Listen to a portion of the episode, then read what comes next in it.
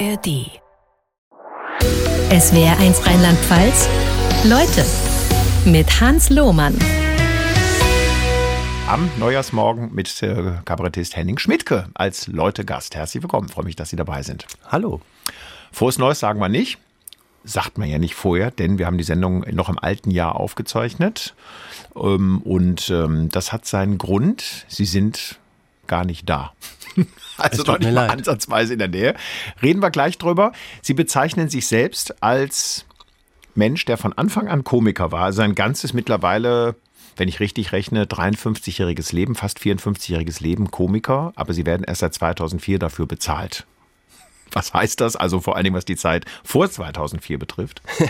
In der Zeit vor 2004 hat man natürlich auch über mich gelacht, äh, meistens unfreiwillig. Aber äh, nee, das Tolle war wirklich, dass ich dann in dem Jahr die Entscheidung fällen konnte, guten Gewissens, wirklich nur noch Quatsch zu machen mhm. und Musik, aber äh, im, im Großen und Ganzen tatsächlich nur Quatsch.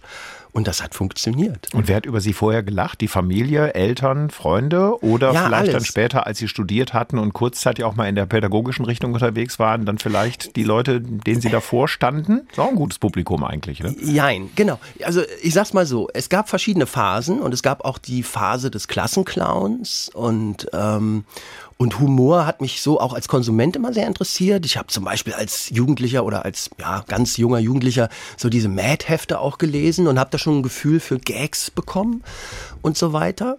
Aber am Ende äh, tatsächlich war ich selber auch immer irgendwie auf dieser Schiene unterwegs, äh, Sachen in Frage zu stellen, ironisch zu brechen etc. pp. Und äh, dann gab es aber auch so Phasen, wo ich dann sehr depri wurde, auch äh, mich total zurückgezogen habe in die Kunst und den Weltschmerz, was man so macht als Pubertierender. Davon wollen wir heute nichts hören, weil genau. wir haben Sie aus einem optimistischen Grund eingeladen. Sie haben ein Buch geschrieben, das da heißt, es ist nicht alles so scheiße, wie du denkst. Und aus diesem Buch wollen wir heute eine Menge Honig saugen, um mal ja, das Negative ein bisschen auszuklammern und das Positive. Und das machen Sie in diesem Buch wunderbar mit verschiedensten Themen, wo Sie die Situation von heute vergleichen mit der von vor, sagen wir mal, 20, 30, 40, 50 Jahren. Zentrales erstes Thema Autobahntoiletten. Muss man erstmal drauf kommen.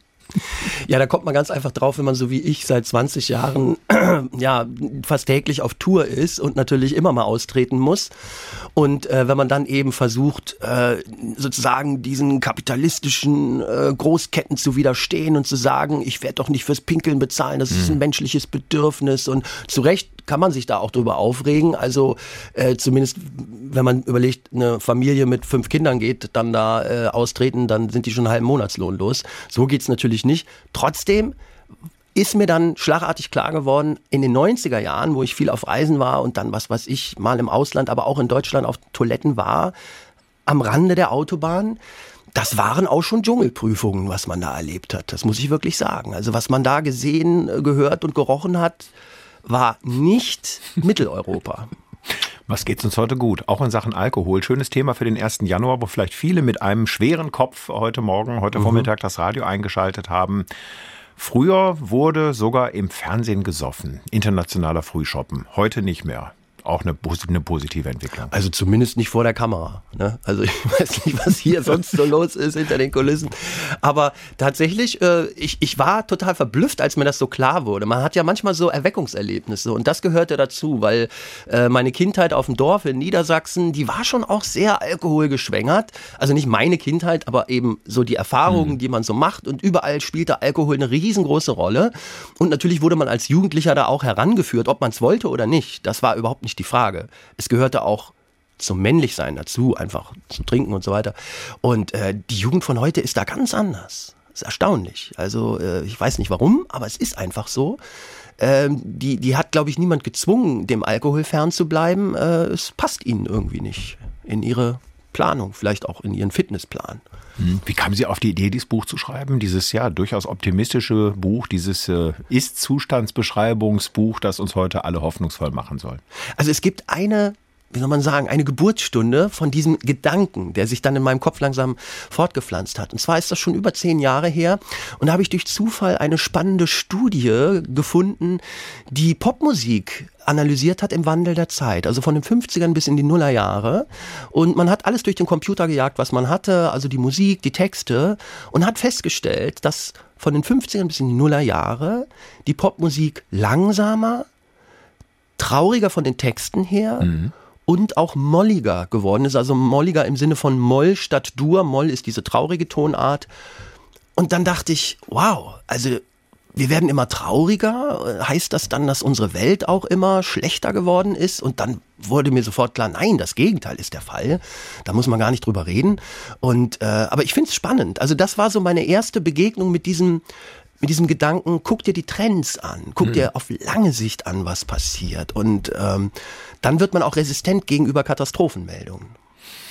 Und da haben Sie alle möglichen äh, Kapitel erstellt, zum Beispiel Smartphones oder ganz ernsthaft auch der äh, der Umgang mit dem Phänomen Todesstrafe oder wie wir Witze machen oder eben nicht oder wie wir mit Behinderten umgehen, mit Tierliebe und so weiter und so fort. Sind Sie da mit so einem Notizbuch durch den Alltag gegangen oder sagen wir mal drei Wochen äh, kaserniert im stillen Kämmerlein und nachgedacht, was könnte da alles ein Thema fürs Buch sein? Äh, beides, beides, tatsächlich. Also äh, als dann der Gedanke aufkam, wirklich ein Buch zu schreiben, habe ich das natürlich ein bisschen äh, strukturierter gemacht und habe dann wirklich auch ein bisschen gebrainstormt, wie wir ja bei uns sagen, und äh, habe auch versucht, ja, wirklich redlich zu recherchieren. Ähm, und ich glaube, dass es von allem ein bisschen war. Also sich völlig zurückziehen ist nicht so meine Art. Aber tatsächlich, um wirklich was zu schaffen, muss man einfach auch den Alltag ausblenden. Als Künstler hat man den Vorteil, dass man äh, schön nachts arbeiten kann. Da ist dann draußen Ruhe und man hat auch gar nicht die Versuchung, nochmal was einkaufen zu gehen. Und man ist dann wirklich auch sehr konzentriert. Ihre, Ihre niedersächsische Herkunft haben Sie schon angesprochen. In Nordheim bei Göttingen geboren, wenn ich das jetzt geografisch mhm. richtig verortet habe, und im Harz aufgewachsen. Ähm, trotzdem, Bisschen vorm Harz. Äh, trotzdem aber ein lustiger Geselle, ganz dem offenen Anschein nach. Ähm, Gibt es da irgendwie einen Zusammenhang zwischen Harz und lustig oder ein ja, negativer Zusammenhang? Ja, wenn nichts passiert, dann wird man kreativ als Kind. Ah. Und da war halt nicht viel. Also äh, ich will da jetzt gar niemanden bashen oder so, aber das war schon ein bisschen ereignislos. Und ähm, ich glaube, das ist vielleicht der Grund. Ansonsten ist Humor natürlich an jeder Ecke zu finden. Ich, ich glaube auch heute in der Zeit, wo man, ja, wo man multimedial äh, bombardiert wird, da ist es fast schon egal, ob ich jetzt im Vorharz groß werde oder auf den Philippinen. Also ich kann, ich, ich kann immer total kreativ werden und, und die Welt in mich aufsaugen. Das ist ja auch großer Vorteil. Und jetzt leben Sie in Bergisch Gladbach bei Köln, mhm. mitten unter den Lustigen.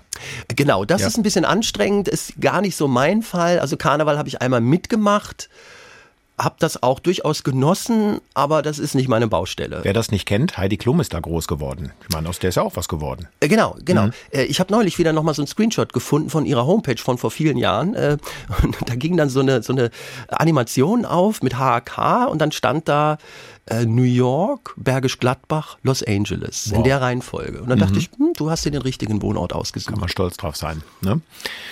Es ist nicht alles so scheiße, wie du denkst. Aus dem Buch gehen wir jetzt mal an ein Thema, von dem ich gestaunt habe. Ups, ist das ein Thema für so ein Buch? Rumänien. Ja. Wir wollen ja alles ein bisschen optimistisch sehen heute am 1. Januar. Wir gehen hoffnungsvoll ins neue Jahr. Bei Rumänien denke ich an ähm, Armut, mhm. Korruption, an Leuten, denen es schlecht geht und die möglichst eigentlich eher so Richtung Westen tendieren. Und ist ja nicht furchtbar weit von Ungarn weg, wo der, der, der Ministerpräsident ja auch nicht so viel Spaß macht, Viktor Orban. Und sie haben da einen ganz anderen Zugang zu gefunden. Ja, das hat natürlich auch damit zu tun, dass ich mal live dort war. Ist jetzt auch schon 20 Jahre her. Aber ähm, das war damals schon sehr beeindruckend, weil es wirklich nicht mehr sich wie Europa anfühlte. Wir waren zwei Wochen unterwegs als Band dort auf Tour.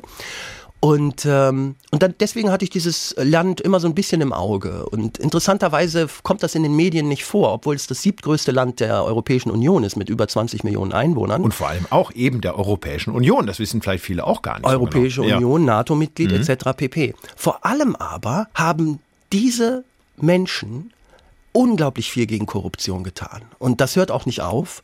Äh, so gut, dass die äh, Frau Kövesi, die damals die Hauptstaatsanwältin war, die sich darum gekümmert hat, heute in Brüssel, wo, glaube ich, ich sitze ja in Brüssel, und da Korruptionsbeauftragte der ganzen Europäischen Union geworden ist. Also man hat gesehen, die Frau greift durch, die nehmen wir uns jetzt mal, holen wir mhm. nach Brüssel. Ich will damit nur sagen, Rumänien ist völlig außerhalb des Radars, hat sich aber unglaublich gut entwickelt wirtschaftlich immer noch schwierig, na klar, und man sieht dort Bilder, die kann man sich so gar nicht vorstellen in Europa. Aber gleichzeitig ist, ist es auch ein, ein gutes Beispiel für so vieles. Ich nenne nur eine Geschichte. Äh, Temesch war eine Stadt, die, wo man Serbisch, Ungarisch, Rumänisch und Deutsch spricht, hat einen deutschen Bürgermeister, das ist der Dominik Fritz, hier aus dem, aus dem äh, Baden-Württemberg übrigens. Also der ist Deutscher, kein mhm. Rumänien-Deutscher, einfach nur Deutscher und hat sich in dieses Land und diese Stadt verliebt und ist heute Bürgermeister dort. Das geht. Und, ähm, und da ist, habe ich auch gelesen, die größte Fahrradfabrik Europas. Also es tut sich was. Die haben da auch keine Arbeitslosigkeit. Es ist wahnsinnig viel los in, in Rumänien.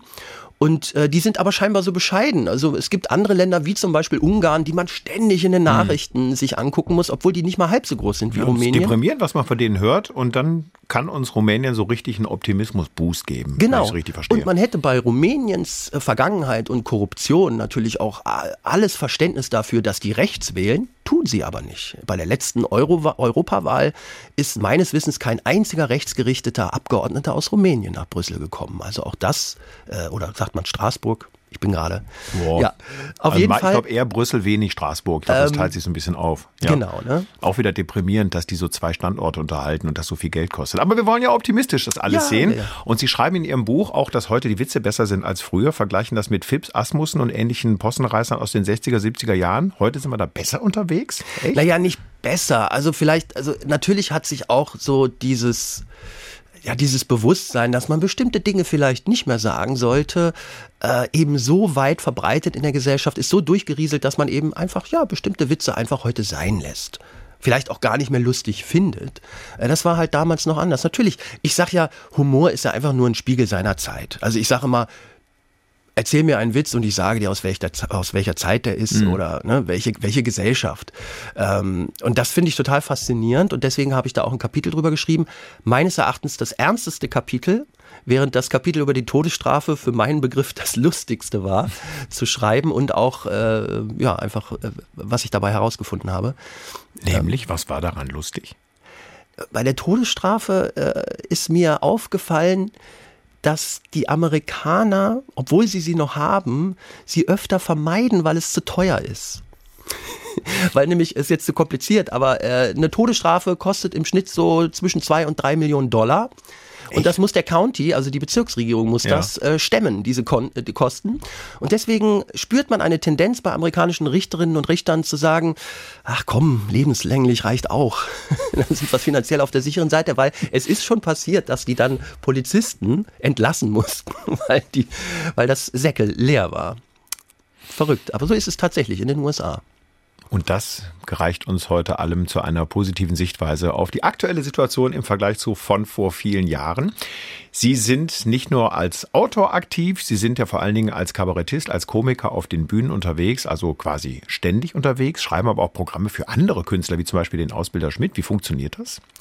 Ähm, das ist jetzt schon länger her. Wie das funktioniert, ist ganz einfach. Äh, ich ich, also erstmal kenne ich die Leute gut. Ich mhm. würde auch äh, für niemanden was schreiben, den, den oder die ich nicht gut kenne.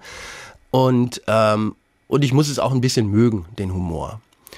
Und Ausbilder Schmidt ist, war für mich als Pazifist immer eine Riesensauerei, aber auch vielleicht gerade deswegen so lustig. Also der steht mit, mit, so mit Militärhut, mit Soldatenuniform auf der Bühne. Genau, und, er ist, glaube ich, so, äh, er spielt so eine Art Ufts-Schleifer, äh, äh ja. der halt so die Rekruten dann so im ersten Jahr mal sich richtig vornimmt. Und Sie als ehemaliger Zivildienstleistender, ja. Aber ganz anders unterwegs. Ganz genau, ne? Und äh, aber ich kenne den Menschen dahinter, den Holger Müller, und, äh, und äh, ich mag diesen Humor, der ja im Grunde genommen vollkommen kindlich und naiv ist, also fast mehr Kinderhumor oder Comic-Humor. Humor. Und äh, ich, ich, es fiel mir sehr leicht, dafür zu schreiben. Genau. Apropos Kinderhumor, Kinder, äh, Radiosendungen machen sie auch. Zum Beispiel Jimmy Bönnchen, also ja. die James Bond in kleinen Versionen. Ähm, Habe ich noch nie gehört. Ist das auch eher was Lustiges? Das ist der absolute Mega-Hit. Also Entschuldigung, aber hier bei den öffentlich-rechtlichen, ob es jetzt der Bayerische Rundfunk ist, äh, der NDR und vor allem der WDR, da gibt's immer einen Auftrag. Äh, das ist sozusagen die, ich sag mal, die höchst dotierte Action-Serie für Kinder äh, im Bereich Comedy im deutschen Radio. Mhm. Ähm, nee, tatsächlich, das äh, macht mir immer noch wahnsinnig viel Freude. Ich habe wenig Zeit für sowas, weil wenn man ständig auf Tour ist, kriegt man das natürlich nicht hin, weil es mit sehr viel Liebe gemacht ist. Und äh, das sind so kleine Mini-Hörspiele ähm, und äh, wie ich finde, wahnsinnig lustig auch für Erwachsene. Also wir haben viele Fans, die auch nicht mehr Kinder sind und mhm. trotzdem mhm. da wahnsinnig viel Spaß dran haben. Oder äh, wenn ich manchmal so von Freunden Kinder wieder sehe, die heute auch erwachsen geworden sind, die fragen dann, machst du noch Jimmy Bönnchen? Geil. So. Und da muss ja einiges passieren. Sie haben ein großes Erschreckungspotenzial in traditionellen Kinderliedern festgestellt. Ja. Beispielsweise. Ja, fast alle. Also es ist ja erschreckend. Die Affen rasen durch den Wald, der eine macht den anderen kalt, die ganze Affenbande brüllt. Hm. So. Äh, das ist, äh, das muss man erstmal runterschlucken. Und äh, es hört ja nicht auf. Es wird ja immer schlimmer, egal was man nimmt. Ob es jetzt, wir lagen vor Madagaskar ist, wir hatten, hatten die Pest an Bord. Also es wird gestorben und es wird gemeuchelt. Oder, keine Ahnung, Kuckuck und Esel haben einen Streit. Es ist wahnsinnig viel los in diesen Kinderliedern und es ist meistens nicht sehr harmonisch. Erstaunlich. Wir sind am 1. Januar auf Sendung mit dieser Sendung, die wir aufgezeichnet haben vor ein paar Tagen in unserem Studio in Mainz. Und wir hätten diese Sendung gar nicht live machen können, denn Sie sind gar nicht da. Sie sind auf hoher See. Was treiben Sie da? Ja, ich habe offensichtlich beschlossen, meinen CO2-Fußabdruck komplett zu zerstören für mein mhm. weiteres Leben, denn tatsächlich gehe ich regelmäßig auf Kreuzfahrtschiffe, um dort auch zu unterhalten. Und äh, ja, was gibt's dazu zu sagen? Es ist ein Job. Mhm. Und, äh, so wie Sie jetzt beispielsweise im Café Hahn in Koblenz auf der Bühne stehen würden, in der Kammgarn in Kaiserslautern, im Unterhaus in Mainz, auf dem Schiff. Genau. Jeden Abend, was für ein Stress? Nicht jeden Abend. Nicht jeden Abend. Äh, tatsächlich äh, hat man da auch ein bisschen äh, freie Zeit. Also es ist jetzt nicht so, dass man eine Comedy-Ameise geworden wäre, sondern man ist schon äh, der Special Guest der Reise und wird auch ein bisschen so behandelt. Ähm, und natürlich ist das äh, mal einfacher, mal schwerer. Ich würde sagen, dass Kreuzfahrtschiffe nicht unbedingt die perfekte Zielgruppe für mich durch die Meere schippern. Ähm, ich muss mir dann immer so ein bisschen die Leute rauspicken, aber äh, es ist immer wieder faszinierend, weil ich mehr, also ich bin gar nicht, ich bin nicht die Zielgruppe von Kreuzfahrten interessanterweise. Sind ähm, auch viel zu jung zu, oder? Hätte ich jetzt so klischeehaft gesagt mit Anfang 50. Nein, nein, ne? nein. Nee? Mittlerweile äh, ist das ja, das ist so ein großer Markt, eben gerade weil sie alle Altersgruppen irgendwie abholen können. Ich, wie gesagt, gehe auf das Schiff dann mehr so mit einem anthropologischen Interesse oder ethnologisch, je nachdem, wie man das sehen will. Das heißt, mhm. mich interessiert, wie ist der Deutsche so im Urlaub? Wie verhält er sich? Was interessiert ihn? Was interessiert ihn nicht?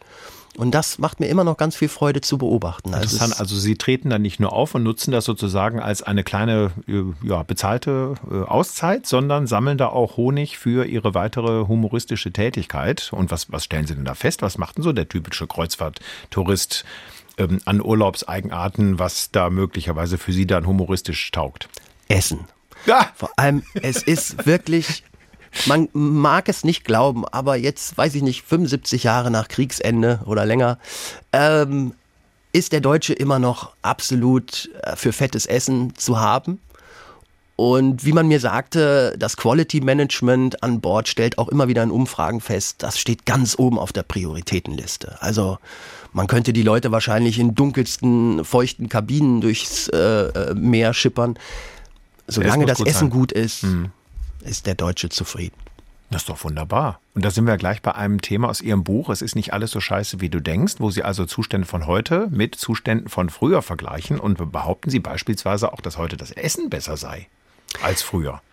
Ja, habe mich ein bisschen erstaunt. Mhm. Ich meine, heute essen viele Menschen sogenanntes Convenience Food oder mhm. haben überhaupt nicht mehr so ein Händchen fürs Selbstkochen. Das war doch vor 50 Jahren noch anders, oder? Ja, gezwungenermaßen war es anders. Natürlich hat sich heute die Lebenswelt komplett geändert. Das ist aber gar keine Frage. Mir ging es in, dabei eher um den Punkt, dass es viel internationaler geworden ist und dass wir ich glaube, es fing mit Griechen an und Italienern, dass wir mittlerweile ja die ganze Welt bei uns zu Gast haben in der Küche. Und das macht ja auch was mit uns. Und, äh, und ich glaube, das war eher der, äh, der Aspekt, der mich da interessiert hat. Aber es ist ja auch schade, dass heute jeder Gyros und vor allen Dingen Döner kennt, aber keiner mehr Schaschlik. Ja, ich, ich finde, das Schaschlik ist ja auch letzten Endes ein guter Verwandter vom Döner. Mhm. Ich glaube, äh, ähm, ich glaube, Kebab und Cevapcici sind auch verwandt.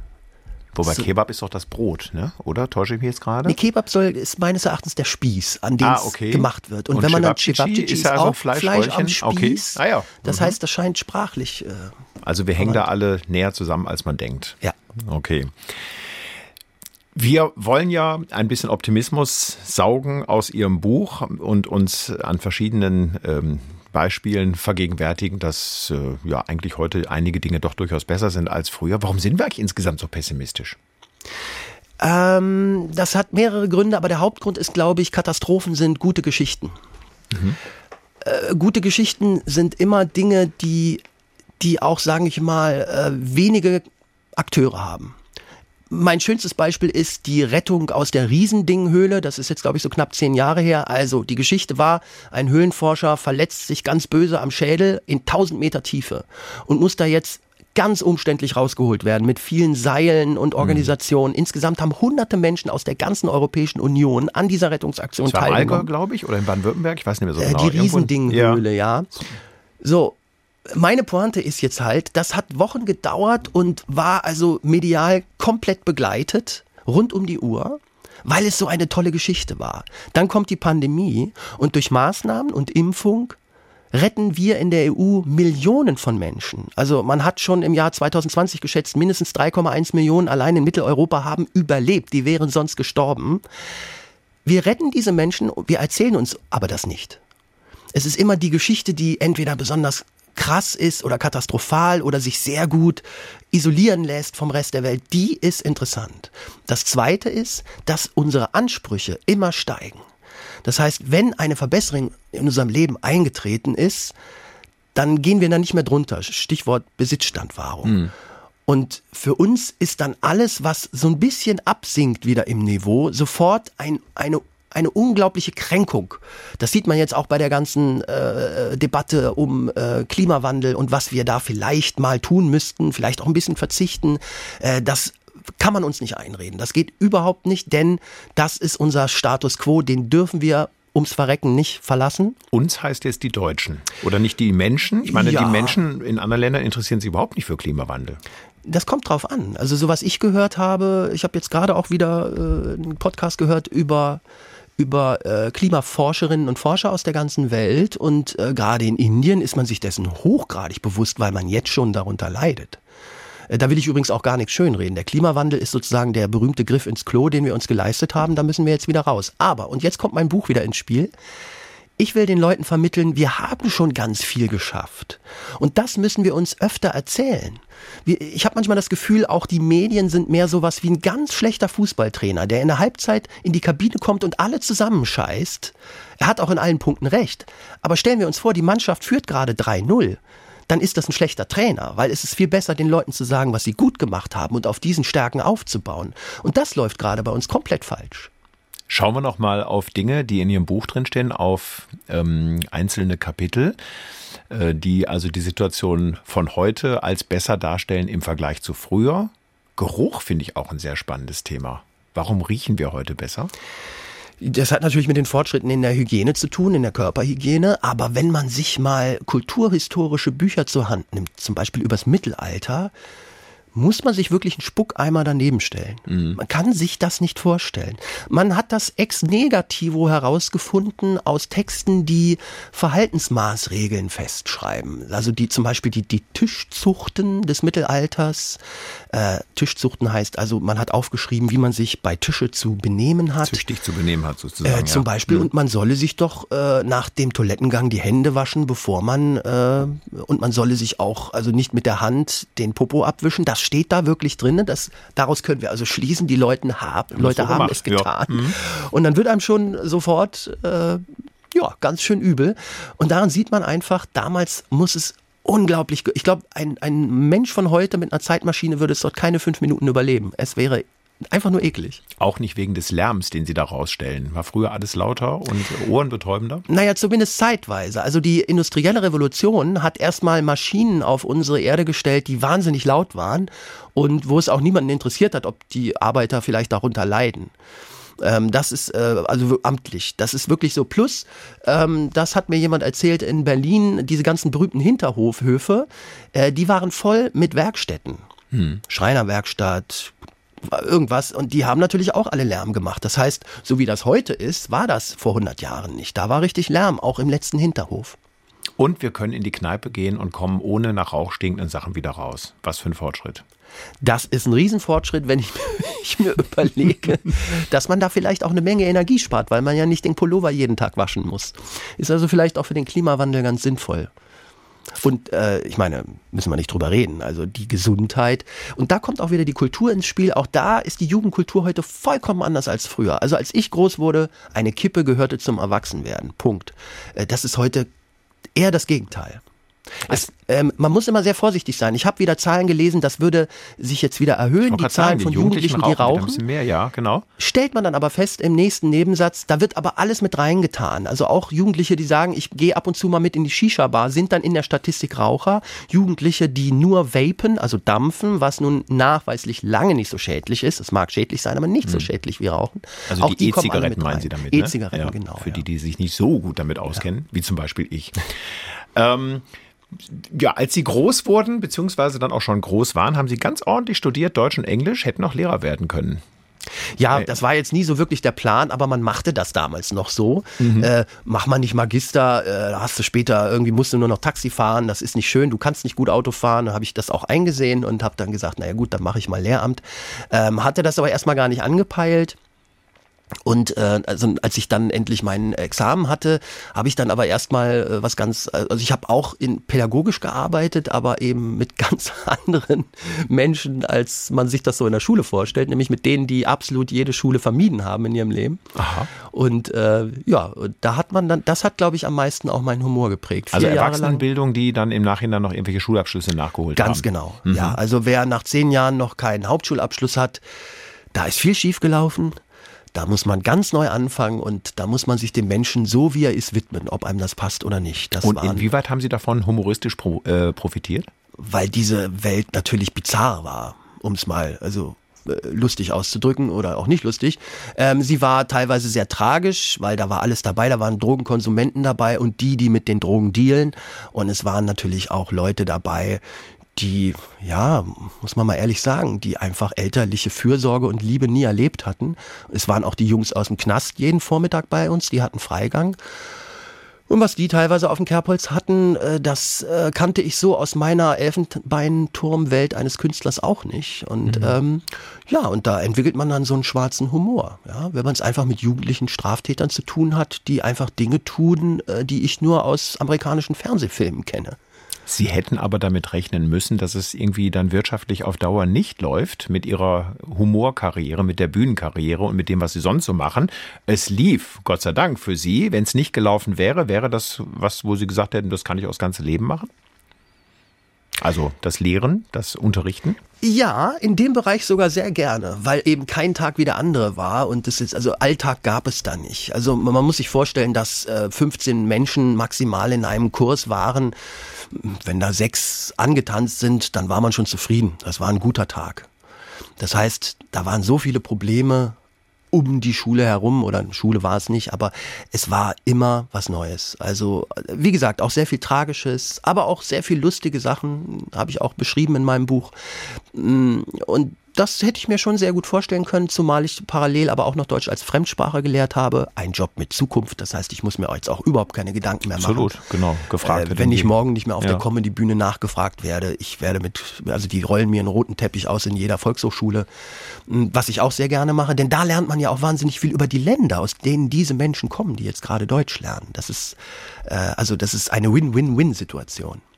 Auch das trägt zum positiven Jahresauftakt 2024 dabei. Sie haben in Ihrem Buch Titel, muss ich nochmal wiederholen, ist auch ein schöner Titel, finde ich. Es ist nicht alles so scheiße, wie du denkst, so heißt das Buch. Da darf man auch mal Scheiße im Radio sagen. Äh, da haben sie unter anderem auch ermittelt, dass in einem ganzen Jahr, ich glaube 2017, nicht ein einziger Passagier eines Linienflugzeugs ums Leben gekommen ist. Auch das ist ja eine eindeutige Verbesserung, schon ein paar Jahre her. Aber wir lernen Flugsicherheit heute viel höher als früher, wo viel häufiger mal Maschinen abgestürzt sind. Wunderbar. Das ist großartig. Das hat für mich wahnsinnig viel ausgemacht, emotional, weil ich immer noch mit Flugangst zu kämpfen habe. Und sowas hilft mir. Also die Vorstellung, dass ich glaube, über vier Milliarden Menschen in Flugzeuge gestiegen sind in diesem Jahr und alle haben überlebt, das Das ist faszinierend. Also ich kann es ich kann's mir heute noch gar nicht vorstellen. Es klingt wie so eine, ja, wie so eine Werbemasche der Luftfahrtindustrie, aber äh, es ist verbrieft. Und auf der Straße sieht es auch deutlich besser aus. Ich meine, jeder Verkehrstote ist einer zu viel, ganz klar, aber wir hatten schon mal ganz andere Zahlen. Wir hatten ganz andere Zeiten, wo es auch völlig egal schieden. So habe ich den Eindruck. Oftmals ist es ja so, eine ne-, neue Te Technologie kommt und man macht sich überhaupt keine Gedanken, ob das, was gerade an Unglücken passiert, Schicksal ist oder ob man das nicht einfach verhindern könnte. Stichwort Autounfälle. Also in den 20er Jahren gab es, glaube ich, so viele äh, Tote im Straßenverkehr wie nie wieder. Einfach weil man offensichtlich da völlig naiv mit umgegangen ist. Und äh, eine schöne Geschichte, die ich ausgegraben habe, war, dass erst in Ende der 50er Jahre eine Promillegrenze eingeführt wurde. Und die war auch noch relativ hoch. Die lag, glaube ich, bei fast zwei Promille. Ich glaube 1,8 oh, oder so. Also das wären bei mir, glaube ich, schon fast eine Flasche Wein. Das wäre also völlig legal gewesen, mit mhm. dem Pegel noch zu fahren. Und auch als ich noch, also als ich einen Führerschein gemacht habe, Ende der 80er Jahre, wurde einem so gesagt von den Älteren, naja, so zwei Bier äh, kannst du immer noch trinken, bevor du dann fährst. Ja, also da haben wir auch uns ähm, in vielen Bereichen gebessert. Wir haben uns dann irgendwann angeschnallt, was auch eine Riesendiskussion war. Wir haben aufgehört, vor äh, Autofahren zu trinken und natürlich ist die ganze Technik drumherum besser geworden, aber auch das Gefahrenbewusstsein. Wir haben eine Menge mitbekommen heute, was das äh, Leben optimistisch erscheinen lässt am 1. Januar 2024. Und die Frage ist, was lernen wir aus Ihrem Buch? Da schreiben Sie zum Beispiel, weniger Nachrichten schauen wäre mal so ein Thema. Warum? Weil wir zu viele davon haben. Also das sozusagen das Schlechte an den Medien ist, dass sie so gut sind, dass sie so schnell sind, dass sie jede Information mit heute HD-Bildern noch äh, unterfüttern. Und wir haben das Gefühl, dass wir jede Katastrophe auf der Welt mitnehmen müssen. Aber das müssen wir nicht. Wir sind nicht verpflichtet. Und es gibt auch von, also wissenschaftlich belegt, äh, die Einsicht, dass man eigentlich das meist das Wichtigste immer mitkriegt, egal ob man sich aktiv darum kümmert. Also sich, ich habe dann in der Pandemie jeden Tag Tagesschau geguckt, immer 20 Uhr war Tagesschauzeit. Äh, aber eigentlich muss man das nicht. Ähm, das soll jetzt nicht heißen, wer jetzt sich für Nachrichten interessiert, dass er sofort damit aufhören soll. Wenn man Bock drauf hat, gerne. Mhm. Aber ich merke selber auch bei mir, gerade jetzt in der jetzigen Zeit, es tut mir nicht gut, jeden, ja, jeden Move äh, in dem Krieg in der Ukraine oder in Israel äh, zur Kenntnis zu nehmen. Denn wenn man ehrlich ist, man kann sich eh nicht, also man kann nichts dran ändern. Ja, und äh, ist ja schön, wenn wir dann alle jetzt auch noch Nahostexperten geworden sind, nachdem wir Ukraine-Experten und Virusexperten und Fußballtrainer waren. Aber es macht die Welt nicht besser. Was die Welt, glaube ich, besser macht, ist, wenn wir uns dessen bewusst werden, dass wir, wenn wir ein Problem anpacken, es auch lösen können. Und das haben wir in der Vergangenheit immer wieder bewiesen. Und ich spüre oftmals so, gerade angesichts des Klimawandels, so, eine, so ein Gefühl der Machtlosigkeit. Aber das stimmt nicht. Und das beweise ich in dem Buch, weil es so viele Dinge gibt, die erstaunlich gut gelaufen sind, aber wir erzählen uns das nicht. Ich wusste es oftmals selber mhm. nicht. Das, was ich in dem Buch gefunden habe, war mir bis dahin auch völlig unbekannt. Jetzt haben Sie gesagt, wir sind alle Militärexperten, Corona-Experten ja. gewesen, Fußballexperten. Ich frage den Fußballexperten Henning Schmidtke, wie geht die Europameisterschaft aus? Äh, eine Mannschaft wird Europameister, Sehr eine gut. wird Zweiter, eine wird Dritter. Gedacht, ich ja. habe von, das ist, war jetzt absolut gefährlich, weil ich habe von Fußball keine überhaupt keine Ahnung. Aber dann Politik. Donald Trump, ist er zu verhindern als neuer Präsident? Ich fürchte nein. Da bin ich ganz pessimistisch, oh. zweckpessimistisch. Jetzt wollten wir heute nur optimistische Dinge erzählen und jetzt kommt da Das Optimistische sowas. ist, ich glaube, es war Chris Rock, ein Stand-up-Comedian, der hat mal gesagt, nach jedem schlimmen Präsidenten kam ein richtig guter. Also nach George W. Bush kam Obama. Obama. Hm. Und wenn jetzt das zweite Mal Trump kommt, müsste dann eigentlich als nächstes Jesus kommen. Das lassen wir so stehen. Das ist ein optimistischer Ausblick. Vielen Dank für den Besuch im Studio. Henning Schmidtke, Gassen S-Bahn Rheinland-Pfalz. Leute, zum Schluss ist grundsätzlich Geschenkezeit bei Leute. Es gibt aber nur ein ganz kleines Geschenk. Sie sind ja Musiker. Ja, hauptsächlich. Und sogar. es gibt jetzt Noten ähm, und Notenschlüssel, Violinschlüssel, Bassschlüssel, Vorzeichen wie Kreuze und Bs in der Notation. Und das in glücklich machender Form. Was macht glücklich? Schokolade. Was noch? Nudeln. Voilà. Hier kommen die Pasta La Musica Nudeln zum Beginn des neuen Jahres als Oh, Geschenk für herrlich. Sie. Vielen Dank, dass Sie Gast waren in Leute. Eine gute Zeit, alles Gute, viel Spaß auf dem Kreuzfahrtschiff. Und dann dieses Jahr, 18. Februar, sehen wir Sie im kleinen Unterhaus in Mainz, 9. März, Wiesbaden, Theater im Pariser Hof. Das ist also eine Gelegenheit, mehr von Henning Schmidtke zu erleben. Auch im Buch Es ist nicht alles so scheiße, wie du denkst. Ich alles mich. Gute. Tschüss. SWR1 Rheinland-Pfalz. Leute, jede Woche neu. Auf swr1.de, in der SWR1 App und überall, wo es Podcasts gibt.